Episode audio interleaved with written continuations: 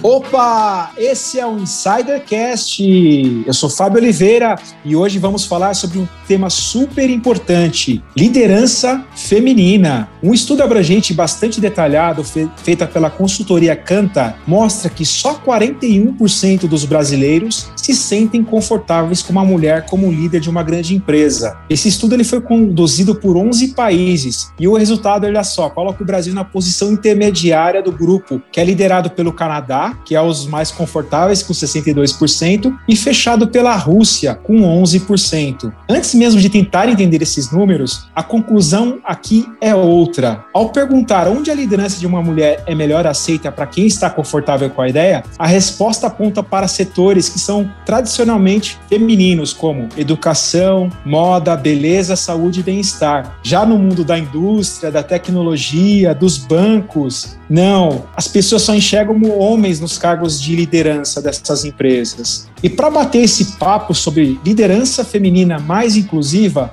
eu trago aqui Alessandra Gomes de Souza. Ela é head de comunicação da Mercedes-Benz do Brasil para o segmento de automóveis e vans. Alessandra, seja muito bem-vinda ao Insidercast. Olá, Fábio. Obrigada pela oportunidade de conversar com você, com os insiders. É realmente um tema muito importante que a gente vai com certeza trazer aqui alguns elementos que pelo menos vai fazer as pessoas, os homens também e as mulheres refletirem um pouco sobre a importância da liderança feminina. Alessandra, a gente vai esquentar aqui os motores do, dessa nave chamada Insidercast. Estou sem hoje meus dois colegas, o Cleiton e a Bárbara, que estão, acho que em Cancún, ou estão em Aspen, eu não sei. Eles sumiram aqui da, da programação, mas logo, logo eles voltam aqui. Vamos começar com a primeira pergunta para a gente entender um pouco do conceito de mulheres no cargo de liderança. Pelo que você tem visto nas empresas, Alessandra, você que tem muitos contatos com outras líderes femininas, como que está o universo hoje de mulheres no cargos de liderança nas grandes empresas, como a empresa que você trabalha? Bom, Fábio, eu vou falar primeiro pela Daimler, pela Mercedes-Benz, que é onde eu trabalho já há 25 anos. Tenho essa trajetória já passando por várias áreas, as áreas de vendas, marketing, e estou há seis anos como responsável da parte de comunicação para Mercedes-Benz Cars e Vans. E o que a gente vê dentro do grupo Daimler é que desde 2006 a empresa decidiu aumentar, ou seja, expandir cargos de liderança, de gestão para as mulheres. Então, se a gente falar que há 14 anos atrás, né, completados aí no metade do ano, quase 15, a Mercedes ela já pensava nesse aspecto. E a diversidade ela é muito importante. Então, trazer voz para gestões diferentes, olhares diferentes do mesmo negócio. O que a gente vem acompanhado é que várias mulheres, e aí colegas de alguns uh, institutos que eu também participo, né, algumas pesquisas que também são realizadas no Brasil, traz que esse número vem crescendo ano a ano, ainda um pouco tímido, mas está crescendo. Acho que esse é o dado mais relevante para a gente avaliar aqui. Olha só, Alessandra, eu trouxe aqui um estudo da ONU, uma previsão da ONU, que ela tem uma meta de até 2030, 50% dos quadros de mulheres que elas estejam no cargo de liderança. Você acredita que um ambiente corporativo mais diverso e inclusivo é mais eficiente para as empresas? Sem dúvida, ele acaba contribuindo para um novo olhar e ele acaba sendo também colaborativo. Né? Imagina só uma, uma, um time que todo mundo pensa igual, a gente não vai sair muito do lugar. Então, quando a gente fala em diversidade, não é só diversidade, né? Se é gênero, raça, se é PCD, enfim, e sim um, um novo olhar para o mesmo negócio. E o que eu acho importante destacar que a gente também tem um grande desafio, e aí por estar no setor automotivo, isso a gente vê com um forte impacto, diferente em algumas áreas, como você mesmo mencionou. Consumo, varejo, moda, beleza, já tem mais mulheres atuando. Mas, como eu sou da área de comunicação, a gente vê um perfil mais feminino nessa área também. Então, o que eu acho que a gente pode tirar desse grande balanço é que precisamos ter mais sinergias entre homens e mulheres, trazer os homens para esse papo também inclusivo, porque eles participam de alguma forma, né, pelas mães, professoras, irmãs, filhas, as mulheres, namoradas, amigas. Então é importante que esse homem também esteja nesse jogo com uma clareza da informação e não simplesmente com alguma coisa já assim, pensando num tabu ou qualquer coisa nesse nível. Alessandra, você vem de uma indústria que é tradicionalmente mais masculina. Que é a indústria automobilística. Quais os desafios de você liderar essas equipes nessa indústria que é mais masculina? E quais as dicas que você daria para uma mulher num cargo de gestão ser mais bem sucedida na gestão da sua equipe? Fábio, o que me motiva sempre para qualquer área que eu vou, sendo ela vendas ou, parte de marketing que eu já atuei e agora, né, dentro de imprensa, eu tenho uma visão muito mais sistêmica do negócio, porque eu estou muito mais é, em contato com as áreas de vans ou as áreas de automóveis da empresa. Então a gente tem uma visão do todo. Isso vai amplificando a nossa visão de mundo também. Então o que eu falo que o que me motiva como sonho e acredito que seja uma, um motivador para você que está ouvindo aí esse podcast também é a parte de determinação e paixão. Acho que tendo esses dois elementos, você sendo homem ou mulher, não importa, tendo esse brilho no olhar, realmente correr atrás do seu sonho é o que mais importa. O desafio sempre foi, claro, né? Às vezes você concorre com colegas é, homens para determinados cargos, às vezes você passa ou por habilidade, ou mesmo porque naquele momento, naquele contexto, você não foi escolhida, isso é fato, isso pode acontecer com qualquer pessoa, independente do gênero, mas o que eu acho sempre muito importante é a troca. Eu tive, ao longo da minha carreira, muitos líderes inspiradores. E aí você pode pensar, poxa, só um diretor ou um presidente pode ser inspirador? Não, às vezes um colega que está do lado, ele te provoca, ele te traz uma nova forma de pensar e te desafia, e acaba sendo realmente alguém que você fala, poxa vida, por que, eu não pensei nesse momento? Então, os desafios, se eu puder resumir, é manter uma comunicação muito forte, né, a comunicação sempre foi muito importante, agora, então, nesse momento de pandemia, trazer clareza para as conversas, e perguntar. Né? Eu vejo que a maioria das pessoas, e como também lidero equipe já há algum tempo, ficam intimidadas com a pergunta. Pessoal, perguntem, conversem, é, peçam feedback, porque o feedback ele não é só para as coisas negativas, mas para as coisas positivas também. E acho que uma última recomendação é concentre-se no que você é bom. É, na maioria das vezes, a gente sempre pensa no que a gente é negativo. Ah, eu preciso desenvolver tal coisa. Ah, essa habilidade eu não tenho, preciso estudar um novo idioma. Mas às vezes você tem, eu mesmo, né, tenho características tão importantes, por que, que eu não valorizo mais isso? E aí coloco na minha planilha ali do lado coisas que realmente eu preciso desenvolver. Alessandro, o que você falou agora por último foi muito em linha com a última entrevistada que nós tivemos, que é a Suzana Arbex, que ela é especialista em branding pessoal. E ela falou exatamente isso. As pessoas geralmente procuram muito mais melhorar as suas fragilidades do que aprimorar os seus pontos fortes. Ela falou que isso acontece com todos os mais altos executivos, assim, presidentes de empresas, diretores, ela falou que é muito comum isso acontecer. Você está coberta de razão e vai muito em linha do que ela falou na última entrevista. Até convido os insiders para ouvirem esse episódio que ficou bem legal também com a Suzana Arbex. Agora, quero matar uma curiosidade com você sobre o universo da comunicação corporativa na indústria automobilística. Até puxei aqui um dado muito interessante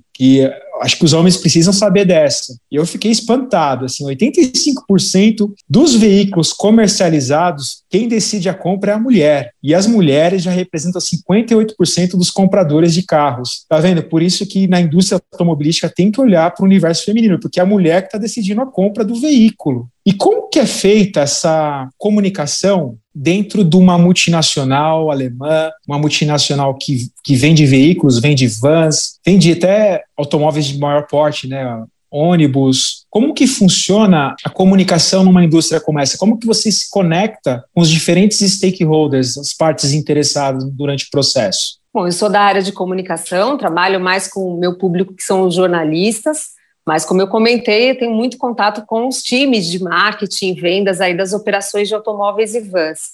E o que a gente vê é esse crescimento e engajamento também nas mídias sociais. Então, é um ponto muito importante. A mulher ela tem muita influência, né? ela acaba ali é, decidindo a compra muitas vezes, não só no setor automotivo, mas em outros setores também. E o que a gente vem percebendo ao longo dos últimos dez anos é uma grande quantidade de mulheres interessadas em tecnologia, inovação e conectividade, que são temas muito atuais. Então, mulheres fazendo mais cursos de engenharia, tecnólogas, é, voltadas para tecnologia e inovação. Então, não é só o aspecto da influência de compra, mas também da formação dessas mulheres. E tem um, um dado importante, Fábio, para ilustrar também dentro do universo da Mercedes. A Mercedes, há cinco anos atrás, construiu uma plataforma que chama X Mercedes. O X é de ela, em inglês.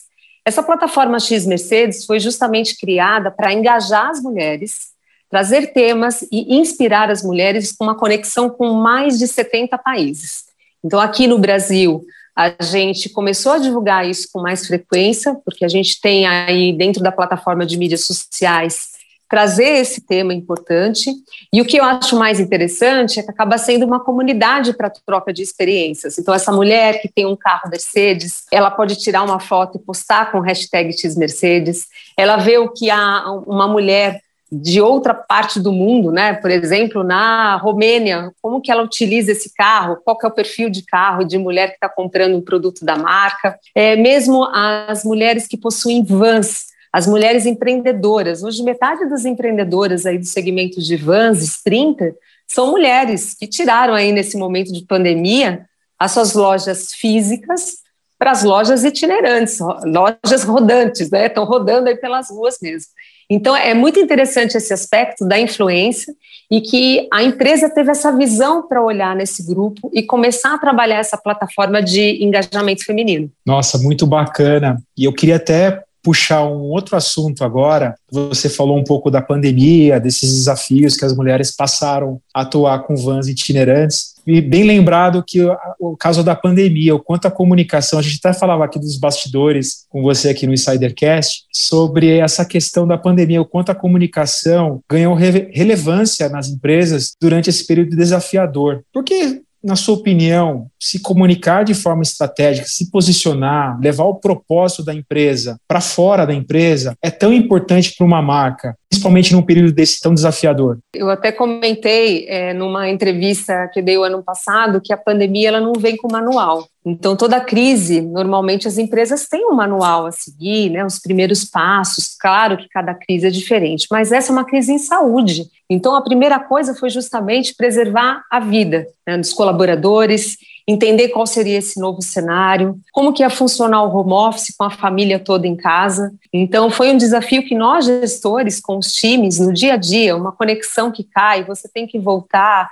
A habilidade de comunicação exigiu muito mais foco e diferente quando a gente está presencial, né? O corpo fala, te dá elementos ali para o entendimento se a fala não foi tão clara. E agora na pandemia, acho que foi algo que despertou nas pessoas a importância de ter clareza, de ter uma linguagem simples, não ir atrás de palavras tão rebuscadas, mas sim de fácil entendimento. E como empresa, o público exigiu da gente muita transparência também, um posicionamento claro frente a esse mundo de pandemia, é, o engajamento da marca com comunidades, é, os colaboradores querendo participar mais ativamente da sua comunidade, ajudando localmente, entendendo o que, que precisava ser feito naquele momento, né, com alimentação ou com uma ajuda, transporte para os hospitais.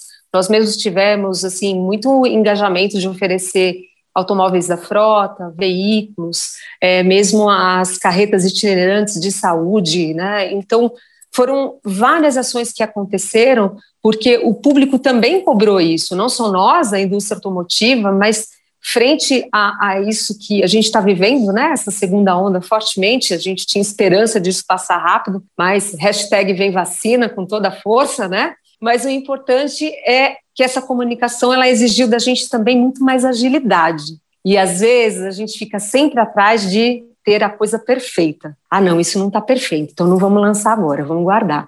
Ah, tinha várias ações de digitalização para colocar em prática. Ah, não, vamos esperar, esse software ainda não está mais, não está tão legal, vamos aguardar. E a pandemia falou, cara, ou você faz agora, vê as coisas acontecendo, e até o público pode engajar com você e falar, essa solução é positiva ou, puxa, essa solução não está legal. Então, o público contribui também com uma fonte de pesquisa ativa para o negócio. E eu acho isso sensacional. Alessandra, você tocou até num ponto que é a minha próxima pergunta, curiosamente, sobre essa questão da mudança do hábito do consumidor. Você notou, trabalhando na indústria automobilística, que, que houve alguma mudança de comportamento nesse período de pandemia? Qual foi o grande aprendizado que você teve com relação ao viés do consumidor? No ano passado, o mês de abril, né, foi um, um mês assim terrível para a indústria, os índices, e todo mundo com muito medo de ir até um concessionário, olhar um carro de perto, porque a compra de um carro, né, falando aí do mundo de automóveis, é, precisa do cheiro, do toque, né? Sentir o material, ver a textura, se a cor, o branco ou o azul fica mais bonito naquele design exterior, enfim. E o que a gente veio aprendendo? A rede de concessionários também se reinventaram, os consultores. Então, por exemplo, para uma avaliação de um automóvel usado, abriu a ferramenta WhatsApp, fez uma filmagem, analisou, mandou para o cliente, o cliente avaliou, ah, esse eu não quero, eu quero um outro. Então, a gente foi encontrando em pequenos exemplos, como esse do WhatsApp, uma digitalização maior dos, dos, das informações, por exemplo, de lançamentos, os agendamentos com hora marcada, né? Nós temos na, na rede de automóveis e agora também implementado em vans, é, o Mar 2020, que é um projeto que muda o conceito das lojas, é, não só fazer uma conversa com o cliente ali no showroom, mas ele pode escolher se ele quer ser atendido num, lugar, como um lounge com café, ou mesmo numa sala reservada, agendando um horário. Então, esse novo cenário também trouxe uma oportunidade de inovação com os negócios, inovação no atendimento, que vem devendo há tanto tempo, e a gente aprendeu que ela pode ser feita de forma ainda mais exclusiva para esse segmento automotivo. E aí, quando a gente faz um paralelo com Vans, que aí a gente fala em serviço, em negócio, também teve novas habilidades. Exigiu desse consultor técnico que está na ponta, uma proximidade ainda maior, né, um relacionamento, que é a palavra-chave para quem está em vendas, com esse cliente que compra serviço. Ah, então, por falar em serviço, você nota que agora, durante a pandemia, esse tipo, esse tipo de prestação de serviço que você comentou, muito mais virtual, menos físico, vai continuar? É uma tendência agora, até a questão de eventos, você como trabalhar na comunicação externa, essa relação de eventos, eventos de imprensa, eventos de lançamentos, tende a ser mais híbrido ou mais virtual? Qual, qual é a sua opinião sobre isso? A gente está usando uma palavra que eu acho incrível, o digital, que é o físico com o digital. Então, indo por essa linha do híbrido, eu acredito que nós, profissionais de comunicação, a gente tem uma grande prateleira agora. E a gente vai poder escolher. Esse formato de lançamento é um formato para um evento grande? Ah, então vou ter que fazer ele digital, porque eu vou abranger o país inteiro, vou convidar vários jornalistas do Brasil e talvez eu mitigue aí né, os custos com um evento presencial. Ah, um evento menor, eu posso convidar para uma experiência, como é o caso da Mercedes-Benz, que está voltada para o segmento mais de luxo. Então, eu posso oferecer agora uma coisa mais presencial sem aglomeração, né?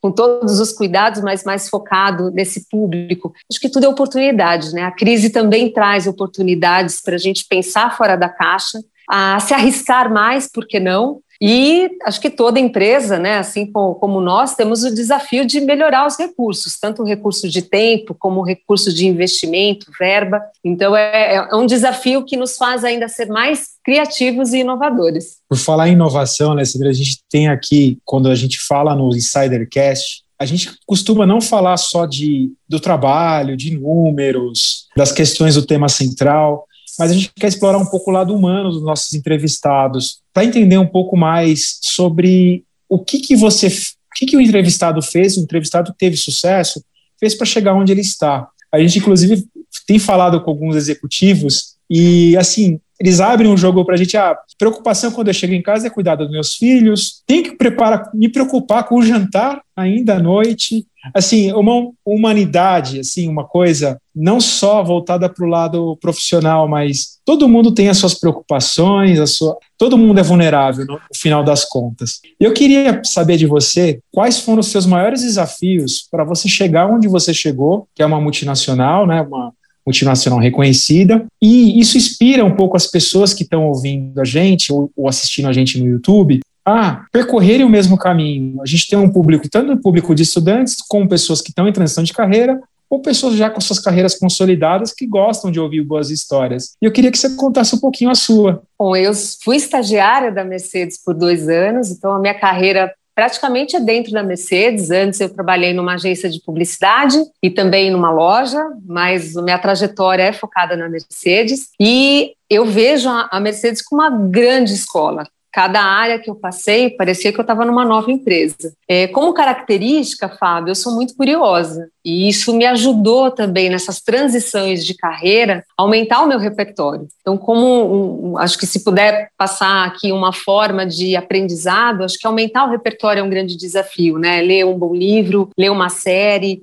é, de repente estudar física quântica, que está fora do meu padrão como comunicação, mas ali, talvez, num vídeo, você aprenda algo novo que possa contribuir lá na frente com algo ou mesmo um release que a gente tenha que preparar, ou preparar um executivo para uma entrevista, é, aquilo que você aprendeu vai, de alguma forma, contribuir para a sua história e da, da informação, para você ter realmente bagagem. Então, a curiosidade foi uma coisa que, para mim, foi muito impulsionador. O novo também me provoca muito, eu gosto de coisas novas, não sou uma pessoa que gosta muito de rotina, embora a rotina também faz bem para o corpo, né? A gente tem um equilíbrio, saber que a gente tem um horário para trabalhar, um horário para sair, sair, para onde voltar e assim por diante. Mas essa história sem rotina é algo que me motiva muito, essa mudança ela me provoca bastante. Um outro aspecto nessa, nessa jornada dentro da Mercedes é o relacionamento, como eu falei em vendas, a gente ter bons contatos para que a gente possa também alcançar novas posições.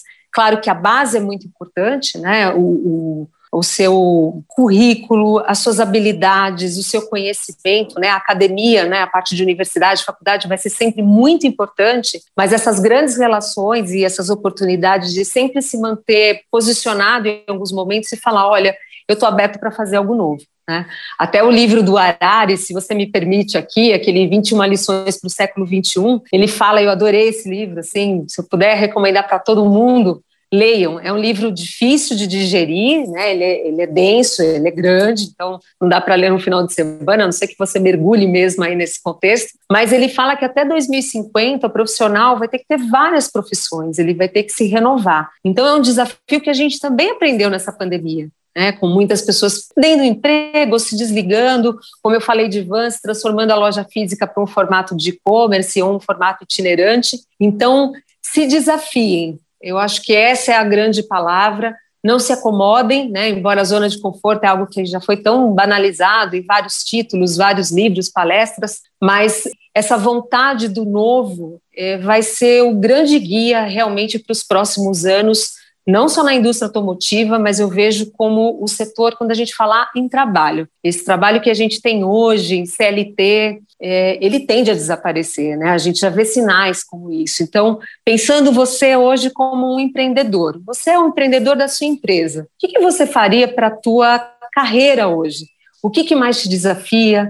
Talvez um hobby pode se tornar uma profissão também, se você conseguir atrelar né, o desejo, a habilidade com uma oportunidade de negócio. De repente você cria alguma coisa que ninguém criou e foi um hobby que você descobriu por algo prazeroso. Então as oportunidades estão por aí, a gente tem que agarrar nesse grande universo. Alessandra, quantas dicas valiosas aqui para os nossos insiders. E um insider que ficou até aqui, até o final. Infelizmente, a gente está chegando no final do episódio. Quando o episódio é bom, ele passa muito rápido, muito rápido mesmo. Eu queria, Alessandra, que você desse um recado final e deixasse os seus contatos. Muito legal, Fábio. Eu acho que é uma grande conversa. Que bom estar aqui com você. Perguntas super pertinentes com o que a gente está vivendo agora, então isso é muito legal. Eu estou no LinkedIn, no Instagram, Alessandra Gomes de Souza, então o pessoal pode me achar. E também nesse momento de pandemia, eu também me renovei em maio do ano passado, eu criei um Instagram que chama inovar, o número 3 e AAA, que fala sobre autoconhecimento, atitude e ação, que são coisas que eu gosto muito. Então, ali eu dou dicas de livros, filmes, séries, coisas que, para mim, de alguma forma me provocou nessa pandemia e eu achei importante canalizar isso. Um outro tema que eu acho legal a gente falar, né, como executiva da, da Mercedes hoje, é que se você puder, contribua também para o desenvolvimento, né, ou de um jovem, ou mesmo de aprendizes. Na, na Mercedes eu participo do Mentoring, que é um programa de aprendizes é, auxiliando jovens a pensar no futuro, nas suas carreiras. Então, acho que quando a gente está numa grande empresa, a gente chegou num cargo de liderança, a contribuição e dividir conhecimento para também aprender com as novas gerações é algo que, para mim, faz total diferença. Alessandra, foi uma honra te receber aqui no Insidercast. Eu espero convidá-la novamente, que você esteja presente novamente para falar de outros assuntos com a gente, inclusive esse novo que você revelou para a gente agora, sobre desenvolvimento pessoal, de carreira. E eu espero você numa próxima oportunidade. Obrigada, Fábio, pelo convite mais uma vez. Acompanhe aí o Insidercast e eu estou à disposição. Vamos bater um bom papo, que isso faz total diferença, uma boa conversa. Antes de desligar aqui a nave do Insidercast, eu vou deixar uns recados, mandar aqui, se você conseguiu chegar até aqui com a gente, quer dizer que você gostou do episódio. Então compartilha esse episódio, vamos compartilhar conhecimento aí com outras pessoas. Siga a gente no Instagram, no arroba InsiderCast. A gente também está no LinkedIn, arroba InsiderCast, no YouTube, arroba InsiderCast. Estou sendo repetitivo para vocês gravarem. e também manda um e-mail para a gente no contato, arroba insidercom.com.